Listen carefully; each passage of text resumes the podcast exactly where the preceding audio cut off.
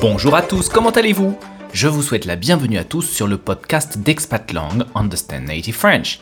Moi c'est Jean-Baptiste et sur ce podcast je vous aide à apprendre le français oral, c'est-à-dire le français parlé par les Français au quotidien et qui est souvent différent du français enseigné dans les livres et dans les écoles. Et le sujet d'aujourd'hui sera les petits gestes écologiques. Aujourd'hui, nous sommes absolument tous concernés par les questions environnementales. La grande majorité des pays européens ont adopté des mesures pour réduire leur impact environnemental et participer ainsi à la lutte contre le réchauffement climatique. Les gouvernements prennent des mesures au niveau national, c'est vrai, mais nous aussi à notre niveau pouvons y participer. Au quotidien, il existe de nombreuses petites actions que l'on peut faire pour limiter la pollution, économiser de l'énergie et réduire nos émissions de gaz à effet de serre. Ces actions portent un nom, les petits gestes écologiques. On dit que ce sont de petits gestes tout simplement parce que ce sont de petits détails que nous pouvons facilement mettre en place dans notre quotidien et qui ne nous demandent pas énormément d'efforts. Pourtant, que ce soit éteindre la lumière lorsqu'on sort d'une pièce ou prendre son vélo plutôt que la voiture pour se déplacer, chaque action a son importance. Ce qui compte, c'est l'effet cumulé. Mais au fait, est-ce que nous sommes véritablement sûrs de l'impact réel de chacun de ces petits gestes? Il nous arrive parfois de penser bien faire, mais de nous rendre compte après différentes recherches que ce que nous croyions bénéfique n'a en fait pas véritablement d'effet positif. Parfois même, ces petits gestes peuvent, sans qu'on ne s'en rende compte, avoir un effet aggravant sur l'environnement. Je ne sais pas pour vous, mais moi je trouve qu'aujourd'hui il n'est vraiment pas facile de connaître le véritable impact de nos actions sur l'environnement. Cela implique de beaucoup lire, de beaucoup s'informer et éventuellement de changer nos actions régulièrement à mesure que la science et les études nous orientent vers les meilleures attitudes à adopter. J'ai voulu savoir ce que d'autres personnes pensaient de cette situation. C'est pourquoi j'ai demandé à mon amie Marie-Christine, qui s'intéresse beaucoup aux questions environnementales, de partager avec vous son opinion sur la question. Marie-Christine habite dans une petite ville de Champagne, la région où l'on produit le célèbre vin pétillant.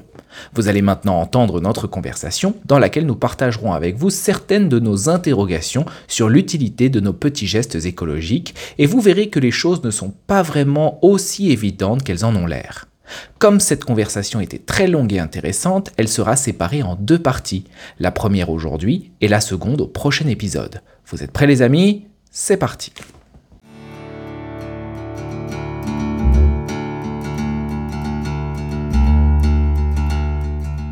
Tu sais, Marie-Christine, moi j'ai un grand problème en ce moment. On entend beaucoup parler des petits gestes qu'il faut faire pour l'écologie. Et quand on creuse, on se rend compte que c'est pas si facile de faire les bons petits gestes. Il y a beaucoup de choses qu'on fait en pensant bien faire et où finalement ça marche pas. Toi, qu'est-ce que tu fais pour l'écologie? Alors effectivement, Jean-Baptiste, moi j'ai un peu la même problématique que toi, c'est que on a tous envie d'être écologiste, mais euh, c'est pas facile. Alors, par exemple, si on commence par euh, nos achats, nos achats alimentaires, ben, c'est vrai que beaucoup de beaucoup de beaucoup d'aliments sont emballés. Alors, il y a le choix euh, d'acheter euh, en vrac. Mais c'est pas toujours facile, on ne trouve pas toujours ce qu'on veut. Par exemple, moi, je vois la dernière fois, je voulais acheter des, hum, du sésame. Mhm. Donc, je suis allée dans un mon magasin bio, mais il n'y a pas de sésame. Mhm. Donc, je ne peux pas acheter de sésame. Donc, euh, oui, c'est un peu compliqué de ne plus vouloir euh, utiliser des plastiques alors qu'il y en a encore euh, beaucoup. Et toi, Jean-Baptiste ben, Je suis d'accord avec toi, c'est vrai que c'est pas évident. Je me permets de te couper parce qu'il me semble qu'à un moment donné, toi, tu acheté beaucoup en vrac. tu continues ou tu en es où de ça? Alors, euh, effectivement, c'est vrai que pendant une période, j'ai fait ça. J'ai essayé d'acheter en vrac pour essayer de minimiser les déchets. Et en fait, le retour d'expérience était plutôt mitigé. En premier lieu, parce que souvent, acheter en vrac, c'est seulement décaler le problème. Parce que pour arriver au magasin, les produits arrivent forcément dans un emballage plastique ou dans un conditionnement. il est juste plus gros parce que euh, il y a plus de quantité. Mais en tous les cas, il y a aussi euh, des déchets qui sont générés. La deuxième chose, c'est que euh, ce dont je me suis rendu compte, c'est que par exemple, si on va avec sa propre boîte, son propre contenant dans, à la boucherie pour acheter un morceau de viande, eh ben, au moment où on achète le morceau de viande, la boîte est propre. Ensuite, on va cuisiner le morceau de viande, on doit nettoyer le, le contenant.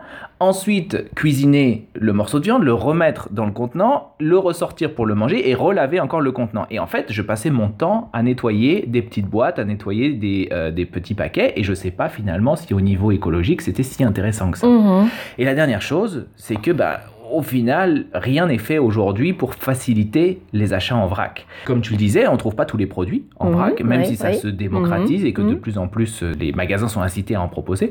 Et surtout que la qualité n'est pas toujours très bonne. Des Oui, fois, on vend des gâteaux en vrai. vrac qui ont pris l'humidité, Mhm. qui sont plus très bons. Dans la farine, il peut y avoir des mythes alimentaires. Oui, moi j'ai Et- pas toujours confiance. Et voilà, exactement. T'as eu déjà des mauvaises surprises sur... euh, Non, mais des fois, quand je vois, notamment dans les magasins bio ou qui sont assez chers, où il y a peu de gens qui vont, euh, bah, hum, j'ai un peu, ça me donne pas toujours envie d'en acheter. C'est vrai. Dans beaucoup de magasins Oui. bio, d'ailleurs, on remarque que la qualité des légumes n'est pas forcément Oui, très aussi, bonne. oui, c'est vrai. Ça, ça donne pas trop envie. Alors, pour ce qui est, par exemple, des contenants, moi, je, lorsque je vais, pas dans les grandes surfaces, mais dans les moyennes surfaces, parce que dans les grandes surfaces, je pense, on peut pas le faire. Mais je vois, par exemple, j'ai une petite une épicerie euh, de taille moyenne à côté de chez moi, donc je n'emballe plus du tout les légumes. Mhm. Je lui donne à la caisse, elle les pèse, elle met directement Ça, dans mon sac de course. Ça, c'est Ouais. super. Donc ça, je suis contente parce que euh, ça, c'est vraiment, j'ai l'impression de faire un bon geste quand Mhm. je fais ça. Mais par exemple, si tu vas en supermarché, chez Leclerc et Auchan, ça ne sera pas possible. Eh oui, tout obligé de mettre dans un contenant. Bon, on vient avec nos propres Alors, sacs. effectivement, le fait de venir avec ses propres sacs, il y a aussi le choix des aliments qu'on prend. Euh, Oui. C'est-à-dire de ne Mhm. pas faire, enfin, acheter trop de produits qui soient produits trop loin, ou alors euh, d'essayer de favoriser des produits qui ont été acheminés depuis l'Europe au moins, et pas Mhm. forcément depuis Oui. l'autre bout du monde. Oui, Mais c'est un peu difficile des fois de résister à un fruit tropical. Oui. c'est vrai, ça, c'est. euh, Moi, j'ai remarqué ça, euh, et j'ai l'impression quand même qu'il y a de plus en plus, en tout cas en France, de gens qui font attention d'où vient euh, le légume ou le fruit qu'on a été produit. Effectivement. Parfois, il arrive que certains produits soient moins polluants avec l'importation que Mhm. sans l'importation. Mhm. J'avais entendu euh, des journalistes qui parlaient de l'exemple de la viande. Oui. C'était l'agneau qui était euh, produit en Nouvelle-Zélande par rapport à l'agneau qui était produit en Angleterre. Et il est moins polluant, l'impact euh, environnemental est plus faible sur l'agneau qui vient de Nouvelle-Zélande que l'agneau qui vient d'Angleterre. Pourquoi? Parce qu'en Angleterre, les exploitations sont plus petites et plus concentrées. On leur donne des farines animales ou alors on leur donne pardon des aliments secs. Donc ça signifie qu'on a pris des céréales, qu'on a moulu Mhm, électriquement, qu'on a mhm, fait mhm. sécher électriquement, qu'on a transporté pour nourrir les, euh, les animaux et qu'ensuite on a exporté avec le transport jusque sur le continent européen. Tandis qu'en Nouvelle-Zélande, ce sont des exploitations beaucoup plus grandes, à l'air libre, où les moutons mangent de l'herbe qui a poussé naturellement et donc il y a exclusivement presque le transport qui rentre dans l'impact carbone. Donc, eh ben, finalement, l'agneau de Nouvelle-Zélande est moins polluant que l'agneau d'Angleterre. Mhm. Et ça, c'est des choses qui sont pas faciles à, Ouais. à- à connaître. Il faut Mhm. vraiment, il faut être presque scientifique Oui. maintenant. Toi, tu te renseignes beaucoup. Oui, j'essaye de, de me renseigner. Par exemple, là, alors ça n'a plus rien à voir avec l'alimentation. Euh, J'avais entendu il y a quelques temps, pour les économies, euh, que ce soit et pour l'écologie et économiquement, d'éteindre son, son Wi-Fi. Ah oui? Son, sa Livebox. Parce D'accord. qu'en fait, le Wi-Fi, alors je ne sais plus si c'est la Livebox ou le Wi-Fi qui dépense énormément euh, de- D'énergie. Je crois presque autant qu'un qu'un réfrigérateur. Tiens, bah ça, je savais Un pas. geste économique et écologique. D'accord. En fait, partout dans la maison, il y a des petits objets Oui. qui prennent un petit peu par-ci, un petit Mhm. peu par-là, et puis finalement, ça fait augmenter pas mal euh, la Ah, facture. alors j'avais vu comment on dit, une- pas une interview, mais de, de Jacques Gamblin. Je crois Mhm. que c'était pendant le confinement où il parlait d'écologie et il avait une phrase euh, que j'avais adorée et où il disait on a l'habitude d'éclairer notre absence. Mhm. Et moi, je me suis reconnue parce que chez moi j'ai toutes les lumières qui sont allumées, Mhm. notamment par exemple l'hiver. Mhm. Et mon compagnon me le dit souvent, tu éclaires ton absence. C'est une jolie de faire phrase. att- Oui, c'est une phrase de Jacques Gamblin. J'avais vu deux initiatives comme ça que j'avais trouvé très sympas dans les villes, parce que l'éclairage public, par exemple, aussi, c'est une manière d'éclairer son absence la Mhm. nuit. Euh, un village qui avait décidé d'éteindre complètement le, la lumière la nuit. Et, mais par contre, ils avaient mis des cellules au pied des lampadaires Ah. pour que quand on marche, si on détecte la présence d'un être humain, eh bien, ça s'allume à cet endroit-là spécifiquement. Ah. Et un peu ça. comme les minuteries des, des immeubles Mhm. euh, dans l'escalier, on appuie sur le bouton, ça s'allume pendant une minute et après ça s'éteint. Mhm. Ça, c'était la première initiative. Et la deuxième que j'avais trouvée très amusante, c'est un maire qui avait connecté le système de- d'éclairage de, la ville à une application. Et donc, une personne qui, par exemple, sort du travail à Oui. 22h peut planifier son Ah. itinéraire et en fait, la lumière va s'allumer seulement sur son itinéraire au moment où elle passe. Ah, ça c'est intéressant, oui. Et donc, comme c'est géolocalisé, la Mhm. lumière s'allume exclusivement au moment où la personne passe. Ah oui, ça c'est un- quelque chose que je comprends pas. Par exemple, moi dans, dans la ville où j'habite, il y a une, une banque et alors là il y a un écran de télé qui illumine, qui, qui- on, on se croirait en plein jour. Et ça, ça me met en colère. Mhm. Parce que quel est l'intérêt? À la limite qu'il allume jusqu'à les 23 heures, parce que jusqu'à 23 heures il pourrait y avoir quelqu'un qui y passerait, mais la nuit ça n'a aucun intérêt.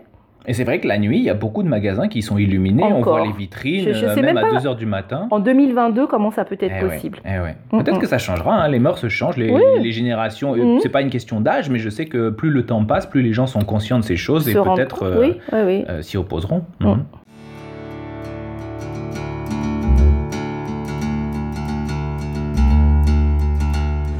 Si cette conversation vous a semblé difficile, vous trouverez sur notre site internet www.expatlang.com, dans la section podcast, un guide avec toutes les étapes pour travailler efficacement sur chaque épisode. Et vous, quels sont les petits gestes que vous faites au quotidien pour protéger l'environnement? Envoyez un mail à contact@expatlang.com pour partager votre expérience. En fait, les amis, dans le dernier épisode, je vous ai annoncé la sortie de mon premier livre, Les Français à table, sain, bio ou plaisir, faut-il choisir? Eh bien, aujourd'hui, j'ai le plaisir de vous annoncer que la version numérique de ce livre est maintenant disponible. Retrouvez 6 articles, une interview, 6 exercices de compréhension, 12 exercices de prononciation, 16 enregistrements audio et 5 vidéos directement sur votre smartphone pour pratiquer votre français dans le plus grand des conforts. Vous trouverez le lien vers ma page Amazon dans la description de cet épisode. Et sans plus attendre, nous allons maintenant analyser cette conversation.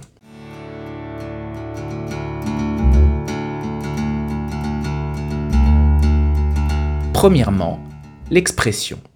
Voici une expression très fréquente en français que vous pouvez utiliser lorsque vous parlez de vos expériences. Je vois. Écoutez cette explication de Marie-Christine pendant la conversation.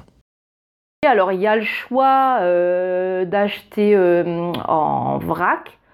Mais c'est pas toujours facile, on ne trouve pas toujours ce qu'on veut. Par exemple, moi, je vois la dernière fois, je voulais acheter des, hum, du sésame. Donc, je suis allée dans un maga- mon magasin bio, mais il n'y a pas de sésame. Mhm. Donc, je ne peux pas acheter de sésame. Par exemple, moi, je vois, la dernière fois, je voulais acheter du sésame. Vous connaissez très probablement le verbe voir en français qui nous permet de décrire ce que nous percevons à travers les yeux et le sens de la vue. Mais en français oral, je vois peut avoir plusieurs sens lorsqu'on parle de nos expériences personnelles. Dans ce premier exemple, Marie-Christine parle de la difficulté de trouver une grande variété de produits en vrac. Elle commence son explication en disant Par exemple, moi, je vois la dernière fois je voulais acheter du sésame.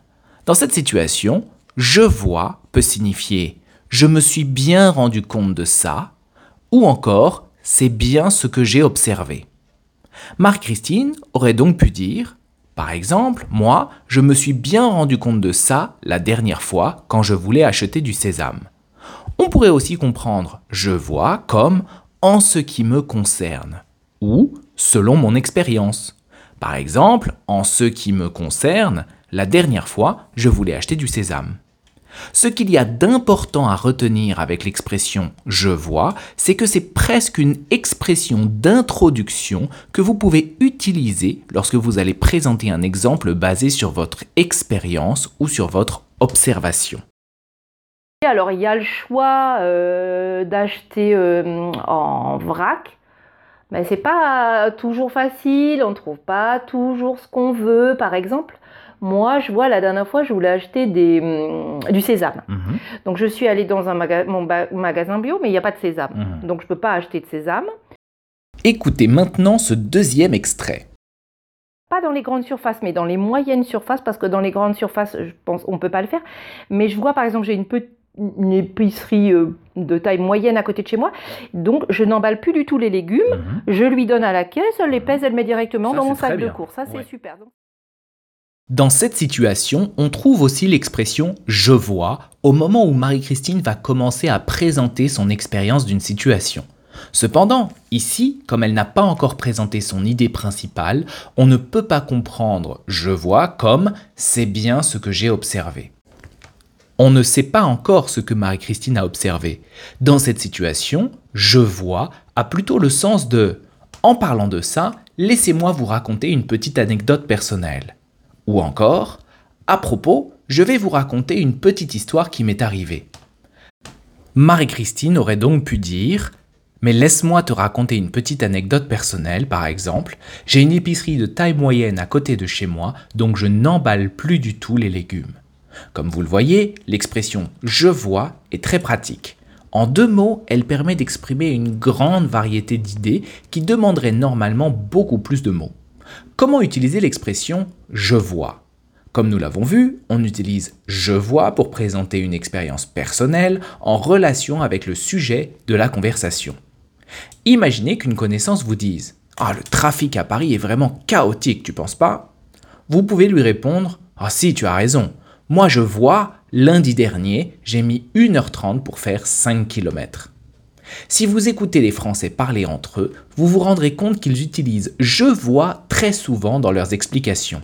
Cela peut même devenir un tic de langage, c'est-à-dire un mot que l'on utilise dans la conversation même s'il n'est pas utile.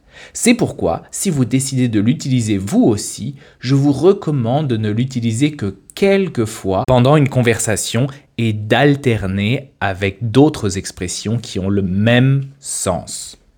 Pas dans les grandes surfaces, mais dans les moyennes surfaces, parce que dans les grandes surfaces, je pense on ne peut pas le faire.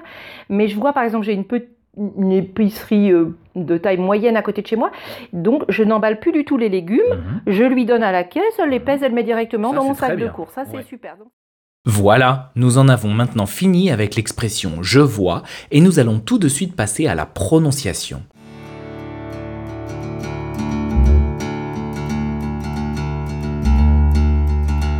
Deuxièmement, la prononciation.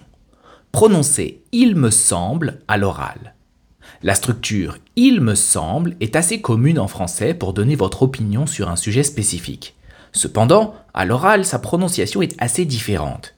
Écoutez l'extrait suivant et concentrez-vous sur comment Marie-Christine prononce il me semble. Je me permets de te couper parce qu'il me semble qu'à un moment donné, toi, tu achetais beaucoup en vrac. Vous avez entendu? Il me semble que s'est transformé en il. En premier lieu, le L du mot il a complètement disparu. Ce mot se prononce maintenant simplement i. Ensuite, le E de me a aussi disparu. Et me s'est attaché au mot semble. Il semble. Enfin, la syllabe ble de semble a été remplacé par le son M. On ne prononce plus il me semble, mais im semble, im. Ainsi, il me semble que se prononce maintenant im semble que, im semble que. Nous allons maintenant travailler la prononciation de cette phrase. Répétez chaque partie de la phrase après moi jusqu'à la prononcer de manière fluide. Je me permets.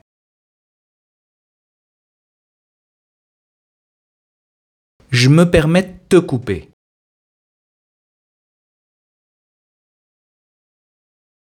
Je me permets de te couper parce qu'il me semble.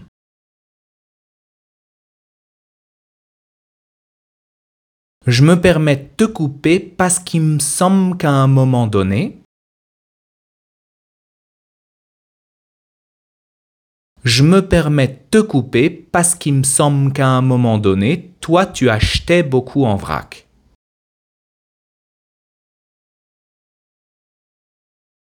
Je me permets de te couper parce qu'il me semble qu'à un moment donné, toi tu achetais beaucoup en vrac.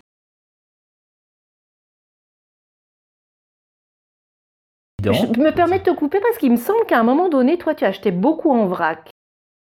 Nous en avons maintenant terminé avec la prononciation. Et si vous souhaitez en savoir plus sur les spécificités du français oral pour cette conversation, je vous invite à regarder la transcription en français oral sur le site internet www.expatlang.com.